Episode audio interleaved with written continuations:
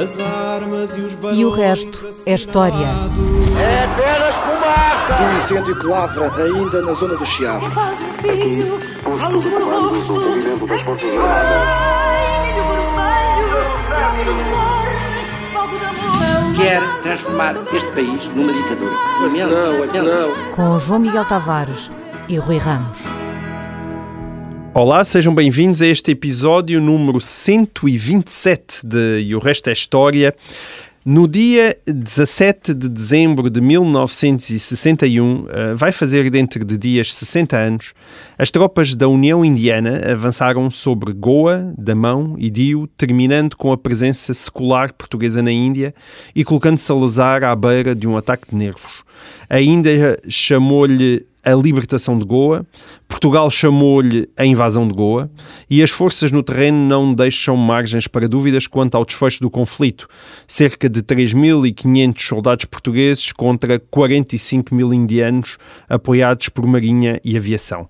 Salazar ordenou a resistência até ao último homem, mas ao fim de três dias e de 30 militares portugueses mortos em combate, as tropas nacionais apresentaram a sua rendição através do general Vassalo e Silva, que a partir daí ganhou o terrível epíteto de vacila e salva, acabando mesmo expulso das Forças Armadas até ser depois reabilitado após o 25 de Abril. Rui, as minhas perguntas sobre este tema são estas. Porquê é que os territórios portugueses na Índia foram invadidos em dezembro de 1961? Porquê é que Salazar mandou resistir até ao último homem? E que consequências políticas tiveram a perda desses territórios para Portugal? Ora bem, uh, porque é que a União Indiana eh, invadiu o Estado português da Índia? Ou o Estado da Índia, como era o nome oficial da, daquilo a que chamamos Goa, agora uh, de uma maneira informal. A União Indiana uh, não tinha muita idade em 1961, tinha sido Muito fundada idade, em 1947 como su- sucessora do Império Britânico, tomou conta de quase todos os territórios que tinham estado sob administração ou tutela britânica no subcontinente eh, indiano. Eu, eu digo quase, porque a Grã-Bretanha, ao retirar, dividiu o Império da Índia, o seu Império da Índia, em três estados. Eh, o Paquistão, de maioria muçulmana, a União Indiana, de maioria hindu, e a Birmânia, de maioria budista. Ora, o que é que. O, o- Partido do Congresso, eh, dirigido por Nehru em eh, 1961, o Partido do Congresso, que se tornou o Partido do Governo da União Indiana em 1947, o Partido do Congresso nunca se conformou bem com esta divisão, com esta partilha da Índia. Certo. E continua a Partilha afirmar Religiosa, não é? Por Sim, motivos e religiosos. continua a afirmar que a Índia devia corresponder a todos os territórios do subcontinente indiano e, portanto, incluindo também o Paquistão e a Birmânia. Hum, ora bem, é muito em função desta aspiração a tornar-se o único Estado legítimo no subcontinente que a União Indiana reivindica logo em 1950, no caso português, as possessões portuguesas e as possessões francesas. A França também tinha uns enclaves, mais ou menos eh, como Goa, na costa eh, indiana. ah, hum, reivindica essas possessões como parte da, do território da União Apesar de Indiana. nunca terem feito apesar parte de do nunca Império terem Britânico. Uhum. feito parte do Império Britânico. E no caso de, eh, eh, do Estado português da Índia, existirem muito antes dos britânicos terem sequer chegado à, eh, à Índia. A França negociou, não é? A França aceitou negociar a cedência das suas possessões em 1954. Agora, Portugal Como é que se recusou. chamavam já agora, para a Uh, cultura? Pondicherry, quer dizer, Pondicherry. Ok. Era também um enclave, como Goa, isto é, na, na- na costa, no- neste caso, de- das posições francesas, era na costa oriental do Ok. subcontinente, as posições portuguesas ficavam na costa uh, ocidental. Um, Portugal recusou. As razões portuguesas eram que o Estado, o Estado da Índia era português há 450 anos, Uh, era católico e não hindu, dizia Portugal, a maioria da população era católica, havia quem disputasse isso, mas enfim, mas era- havia muitos católicos. Certo. Uh, e a Constituição portuguesa, e aqui estava o problema da Constituição, não permitia a cedência de território Certo. nacional. O velho e, argumento. E o Estado da Índia, a Goa, fazia parte dos territórios uh, de, uh, portugueses discriminados na Constituição. Um, o governo português não tinha demasiadas ilusões sobre Goa e Damão e Digo. É verdade, os portugueses tinham chegado à Índia em 1498, Goa havia sido tomada por Afonso de Albuquerque em 1510, portanto, em 1961 uh, Goa era portuguesa há, há 450 anos. É, é, muito tempo, de facto. É muito tempo, sim. É muito tempo, quase uh, meio milénio, uma coisa de muito, uh, de muito tempo. Nem todo o território que compunha Goa em, do Estado da Índia e, e Goa em 1961 datava de, do século XVI. Uma grande parte do território tinha sido conquistado no século XVIII, eram as chamadas novas uh, conquistas. Mas havia uma tradição de Portugalidade uh, em Goa associada a uma elite local de nomes portugueses e de uh, cultura portuguesa e de religião católica, que aliás circulava bem no Estado português, havia goeses em Portugal, em, Portugal em Moçambique, em Angola, quer dizer, estavam espalhados, uh, e havia, claro, uma massa de católicos, repito, talvez metade da população, seriam 300 mil, 200 mil, à volta de grandes igrejas, grandes igrejas onde estava o túmulo de São Francisco Xavier. Uh, Goa tinha sido a sede do chamado Padroado do Oriente, que era uma espécie de uh, uma autoridade religiosa que tinha superintendia sobre as igrejas uhum. católicas no Oriente, na China, em toda a Índia. Uh, estava sediada em Goa. Goa era, por isso, chamada a Roma do Oriente. Ou seja, um, tinha um prestígio que, com o qual nenhuma um, outra colónia conseguia ombrear. Sim, era, era digamos, a base da Igreja Católica, no, uhum. a base tradicional da Igreja Católica na Ásia. Era, estava em Goa. Sim. Portanto, era um, isto dava-lhe uma certa importância. Uh, Goa, por exemplo, nunca teve a aplicação do chamado Estatuto do Indígena, portanto, a população nunca foi considerada indígena como Angola, Moçambique e a Guiné, portanto, com menos direitos do que os cidadãos portugueses. Okay. Uh, não tinha praticamente colonos. Estas elites eram elites uh, locais, não era como em Angola e Moçambique, em que uma parte sobretudo em meados do século XX, uma parte da uh, elite administrativa era de europeus vindos uh, da metrópole. Uh, em Goa também havia alguns europeus vindos, mas, mas provavelmente umas centenas, pouco significativo. A maior o parte. Estava a dizer que mesmo, ou seja, os administradores, os, administradores, do, do os território magistrados, eram de, eram de juízes eram goeses. Eram, aliás, eles próprios eram uh, administradores e juízes noutros uh, territórios portugueses. Goa, Goa tinha.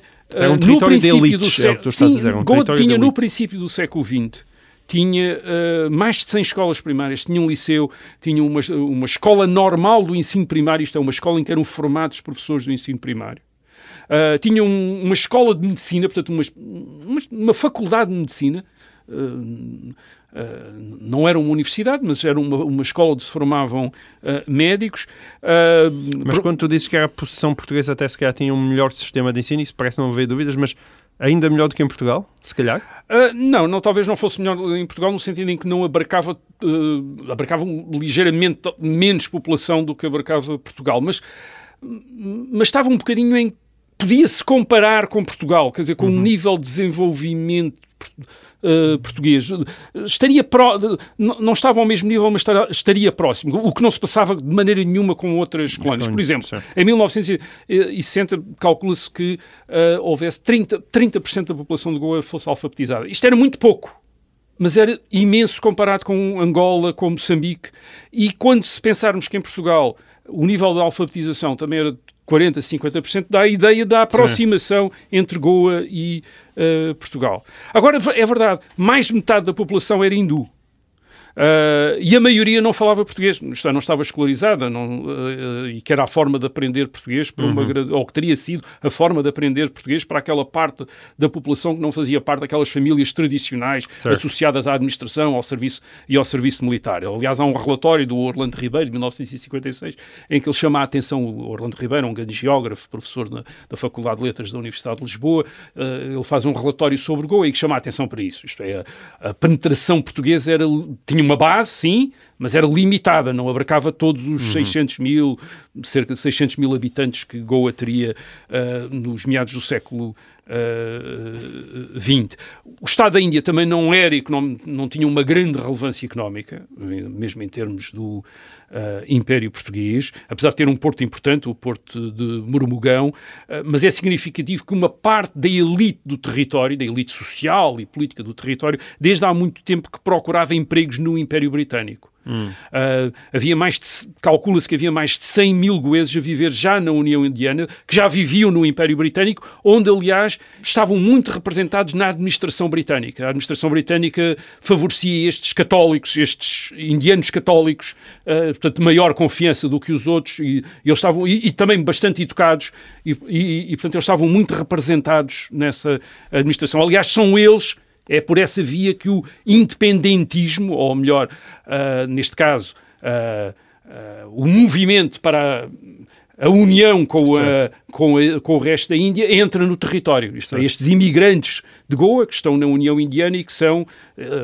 integrados no movimento para a independência da Índia nos anos 30 Isso já no e século 40. XX, mas no, no século século- XX. Antes disso nunca houve revoltas? Houve revoltas, por exemplo, em 1895, há uns chefes locais, aliás, nas Novas Conquistas, que se revoltam e se obrigam a uma expedição portuguesa, aliás, onde é incluído o príncipe Dom Afonso. Já numa expedição em 1871, onde também tinha havido uma revolta, vai o, o príncipe, não, o infante Dom Afonso, uh, vai o infante Dom Augusto. Isto é, membros da família real vão em expedições militares à Índia, nunca vão para a África. A Índia, no século XIX e no século XX, tem uma mística associada àquela história imperial do século XVI uh, que nenhum outro território tinha. Isto é, mesmo no século XVIII, por exemplo, ser vice-rei da Índia era mais importante, mais prestigiante do que ser vice-rei do Brasil, Ok. por exemplo. Isto é, a Índia tinha mais estatuto que o Brasil. Era uma coisa curiosa, não se comparava nem em tamanho, nem em riqueza, nem nada, mas na, na Índia, alguém que fosse vice-rei da Índia era, era sucessor de vasta gama, sucessor de Dom Francisco de Almeida. eh, no Brasil não era nada disso. Quer dizer, portanto, havia ali o, ter o retrato do palácio dos governadores e dos vice-reis era uma, era uma coisa importante. A Índia tinha esta mística no Ok. Império que nenhum outro território tinha. Embora houvesse grande esperança, não, não estivesse associados à Índia nenhuma grande esperança como estava associada à Angola e como tinha estado associada ao Brasil. Então, mas ao mesmo tempo a França já tinha negociado os seus É. territórios. Era, era por tudo isto que Era Salazar achava que não haveria forma de ceder aqueles territórios?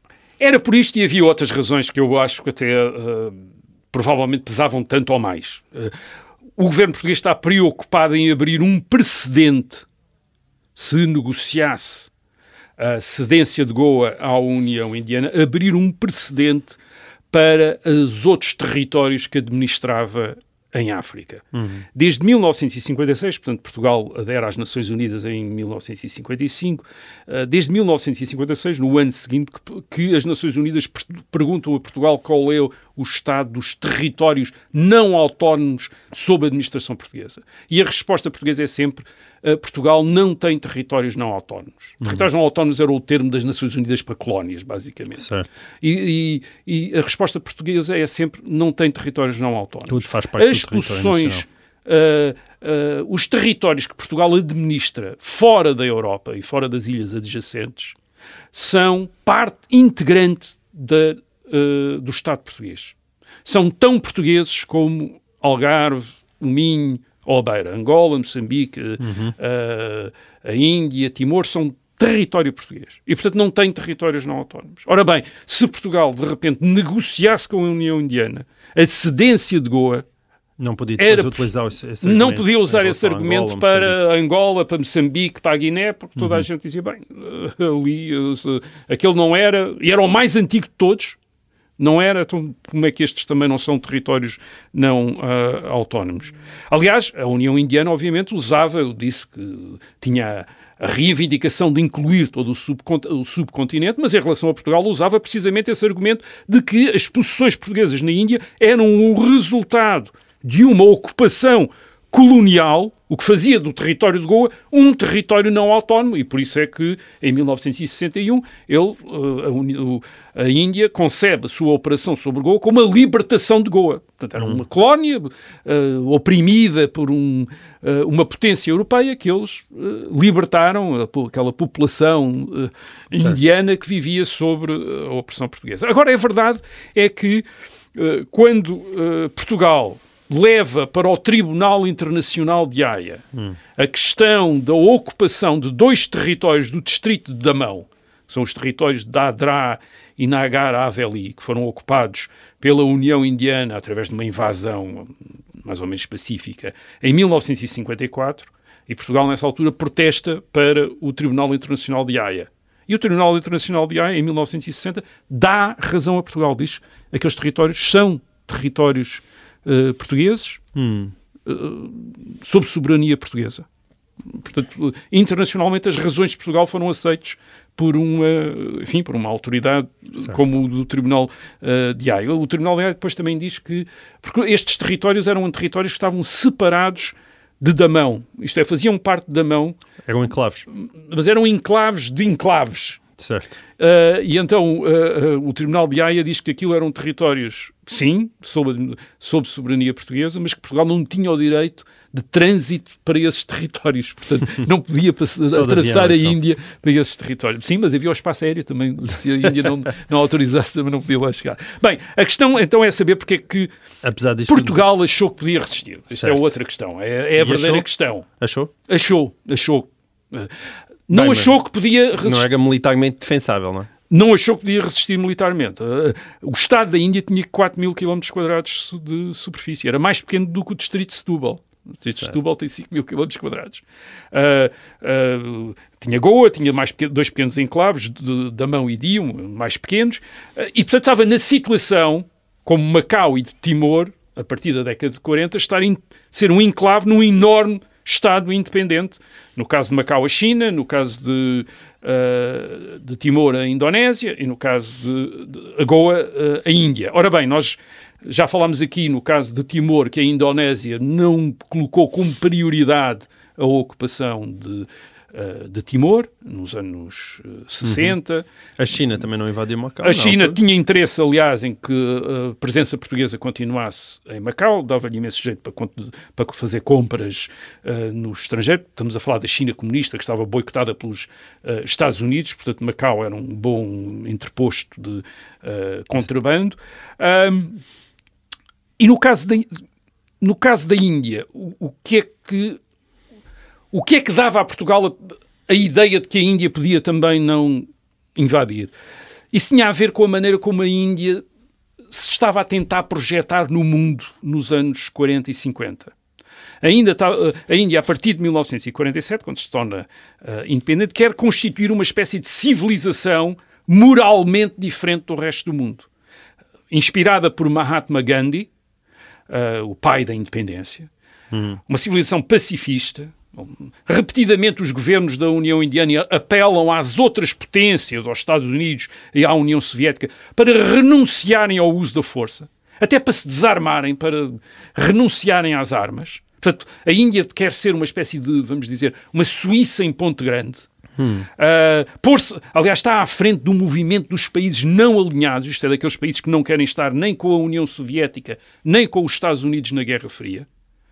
Uh, e por isso há da parte portuguesa a expectativa de que o governo da União Indiana tenha sempre grandes hesitações Sim. em usar a força para ocupar uh, Goa. E, e, aliás, é isso que está a fazer uh, o governo da União Indiana nos anos 50, está a tentar confiar, em primeiro lugar, na agitação uh, integracionista Uh, dentro dos territórios uh, de Goa, da Mão e Dio, e até de algumas guerrilhas que eles apoiam também na União Indiana. Nada disso resulta, mas não parece ser capaz ou não, de ter grandes, tem grandes problemas em passar à fase uh, posterior. Portanto, Salazar pensa que a União Indiana, Indiana usaria, estaria sempre uh, com, teria sempre um grande problema em usar a força para ocupar Goa, para não destruir este prestígio moral que queria uh, manter. Portanto, é, essa basicamente certo. é a ideia uh, portuguesa de que se nós não uh, recusarmos negociar a cedência de Goa, eles também não vão conseguir fazer nada para tomarem Goa de outra maneira. Muito bem. Estamos em plena invasão de Goa já se ouvem os tanques a dirigirem-se, ainda não começaram a disparar os primeiros tiros, mas é agora, Rui. Só para dizer mais. Ainda uma... antes do primeiro tiro? Ainda antes do okay. primeiro tiro, é só para dizer tiro, mais uma coisa, que era uh, em relação à defesa do território. Portanto, Portugal, hum, o governo Salazar, não pensa que a defesa militar seja possível, uhum. seja viável, resistir a uma invasão da União Indiana, se por acaso a invasão, a União Indiana decidisse por uma ocupação militar daqueles territórios. Um, isso leva a, também a não pensar que vale a pena ter uma grande força militar na Índia. Aliás, grande, teria grandes dificuldades em, ter, em manter uma, uma força militar na Índia, por exemplo, uh, pistas de aviação não há força aérea portuguesa na Índia, por exemplo. Hum. Nos anos 50, aliás, o governo até começa por acumular muitos soldados na Índia, em meados dos anos 50, por, por causa de temer aquelas invasões pacíficas, entre aspas, eh, guerrilhas, etc. E depois percebe que não precisa ter tanta gente uh, para resistir a esse género de atividade subversiva da hum. União Indiana e começa até a retirar soldados. Uh, em 1954 uh, chegou a haver 12 mil soldados portugueses na, em Goa, e em 1961 só há 3.500. Portanto, quanto mais a ameaça eh, cresceu, menos soldados portugueses havia em Goa. E porquê?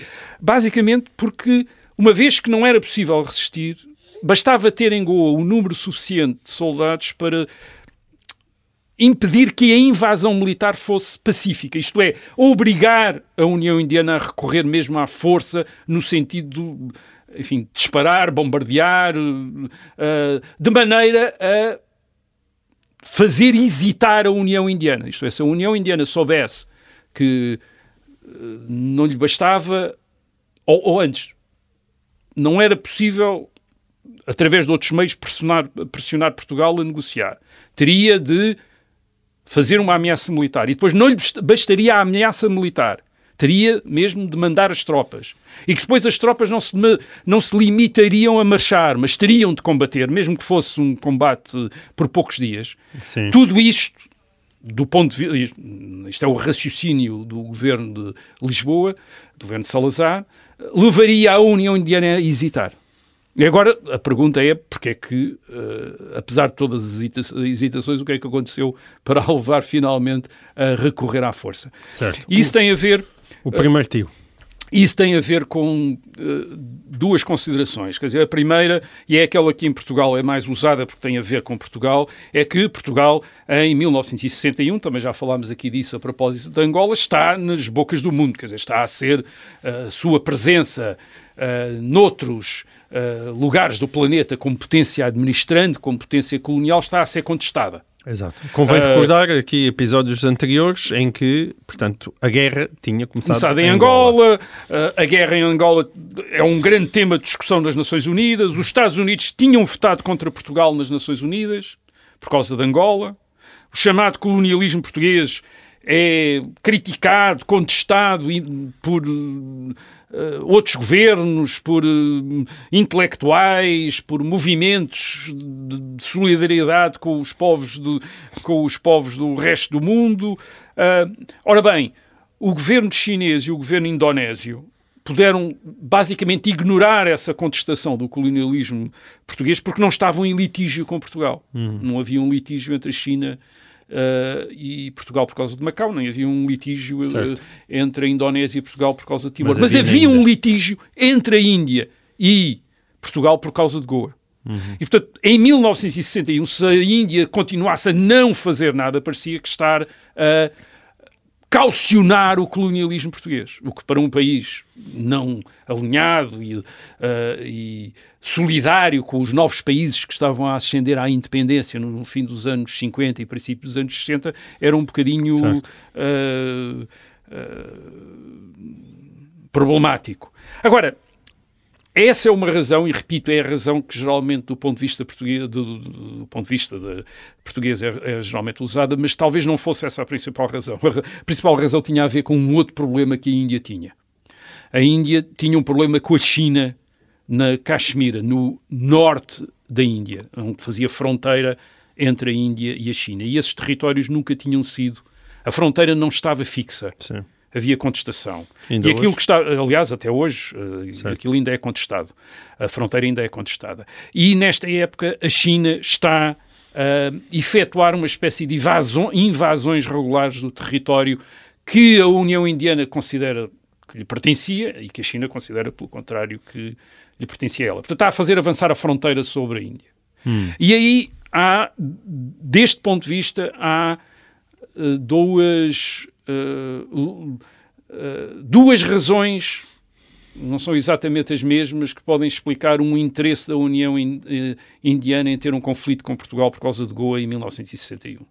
Ia haver eleições na União, na União Indiana e poderia interessar ao governo uh, desviar a atenção do conflito com a China no norte, arranjando um conflito com Portugal e uma vitória uh, uh, no Sul.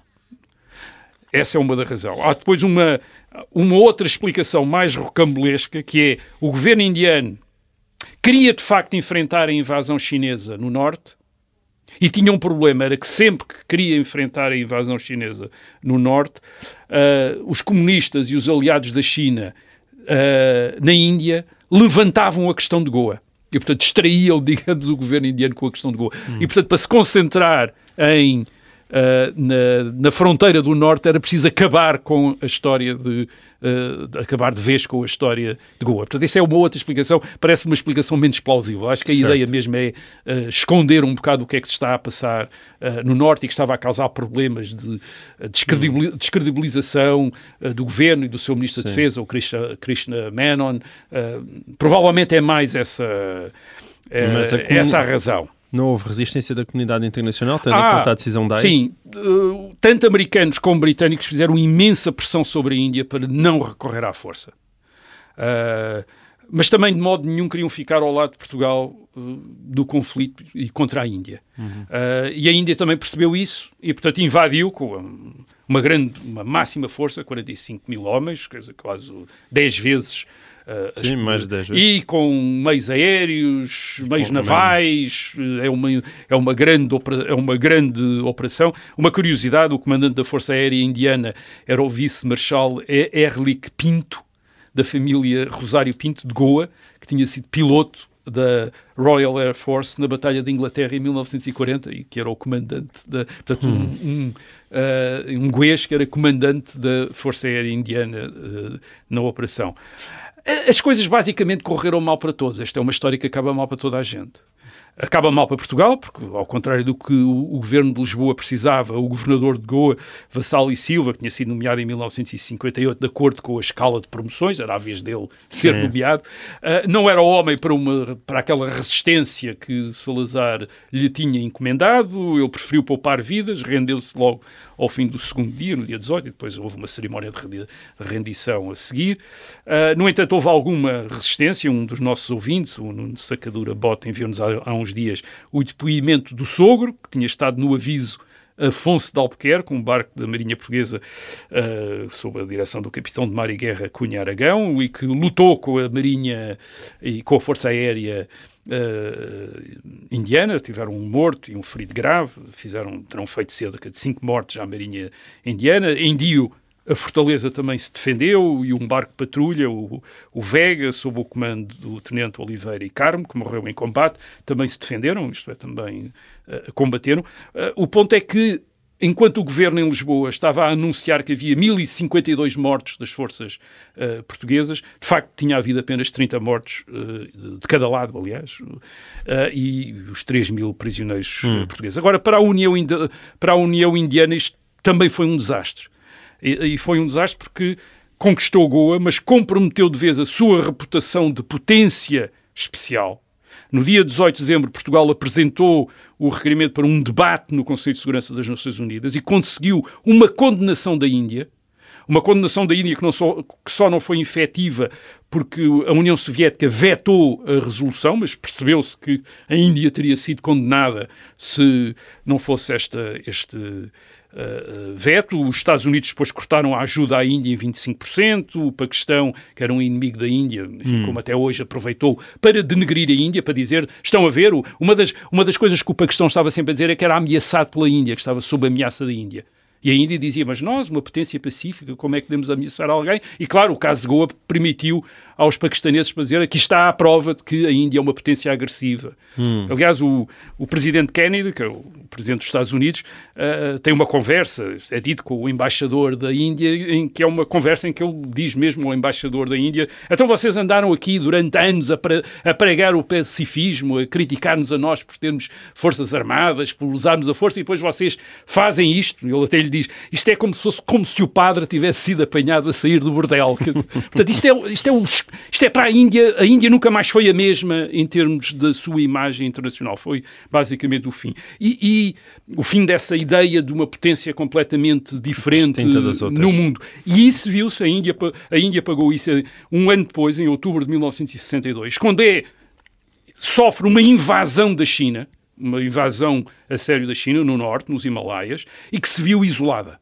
Uh, uh, os Estados Unidos não lhe deram apoio aéreo, a Grã-Bretanha também, não, também não, não apoia, e mesmo movimentos não alinhados não apoia a, Índia nessa altura. Só a União Soviética é que apoiou. A, Índia, nessa altura, perdeu uma região grande, a, a região da Aksai Chin, Uh, com 38 mil quilómetros quadrados, quase, quase 10 vezes Goa, quer dizer, com um território que era 10 vezes Goa.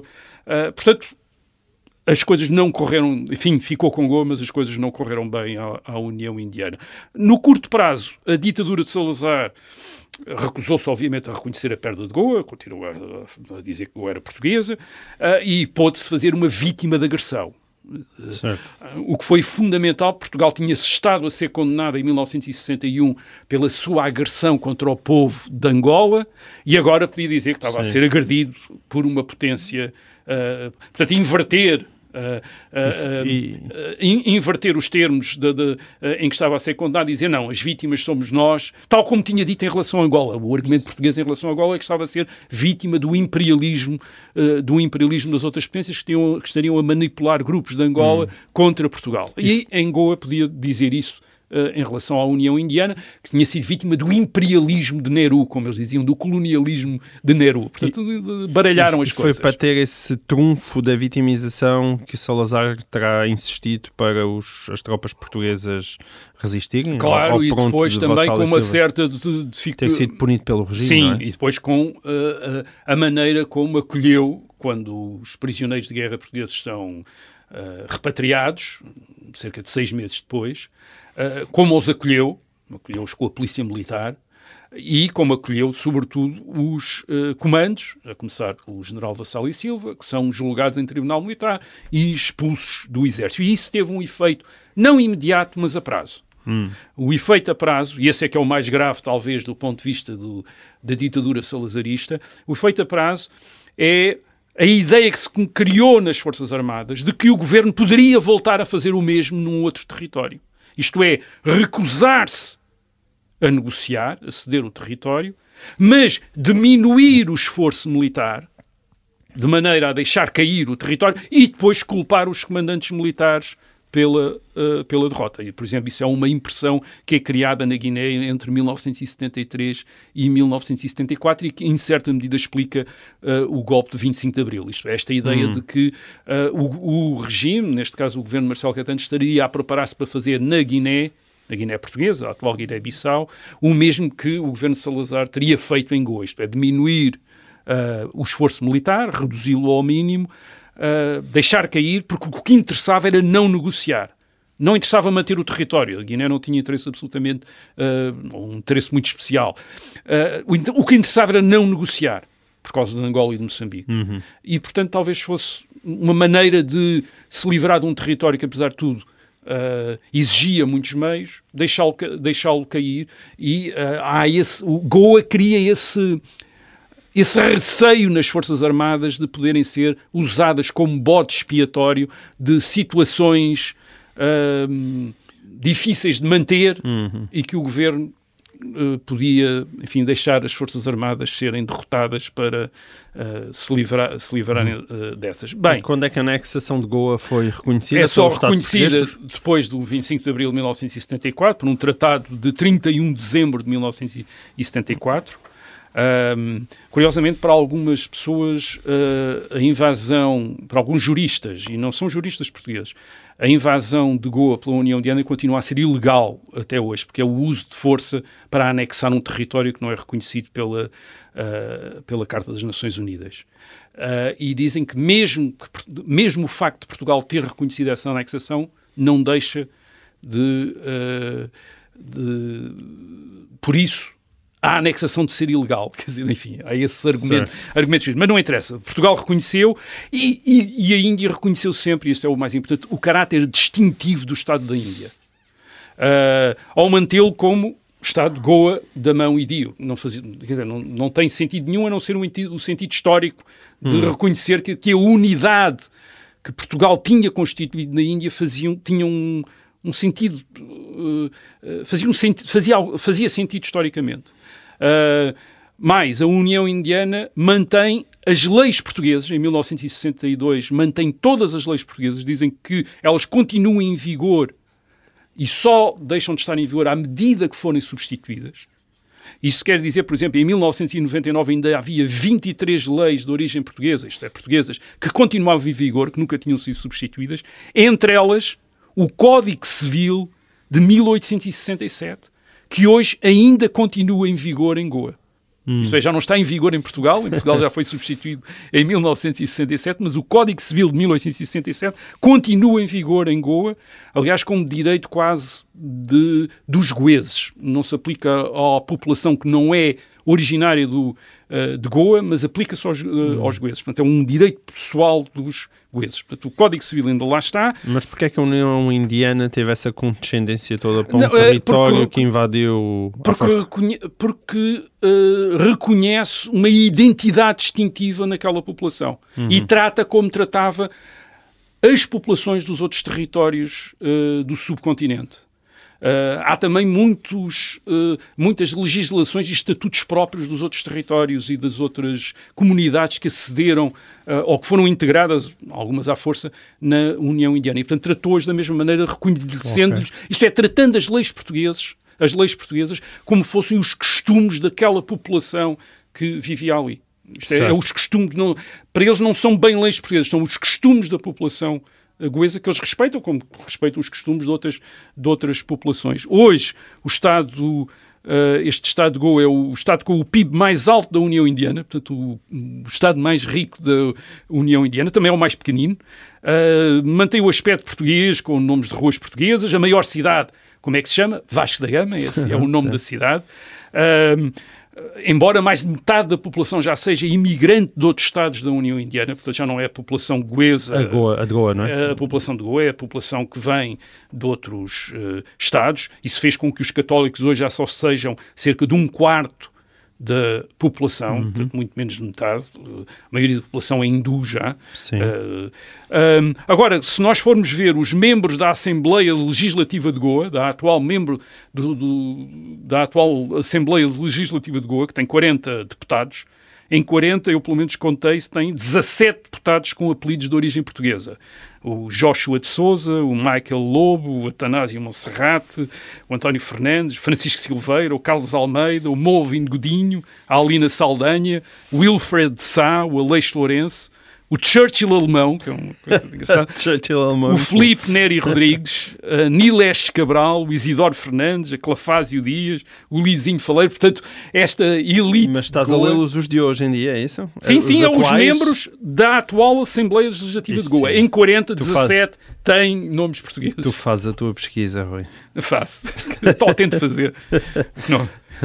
Bom, muito bem, olha, com esta magnífica pesquisa dos deputados com apelidos de origem portuguesa em, em Goa, terminamos esta edição de E o Resto é História e voltamos para a semana. Até lá.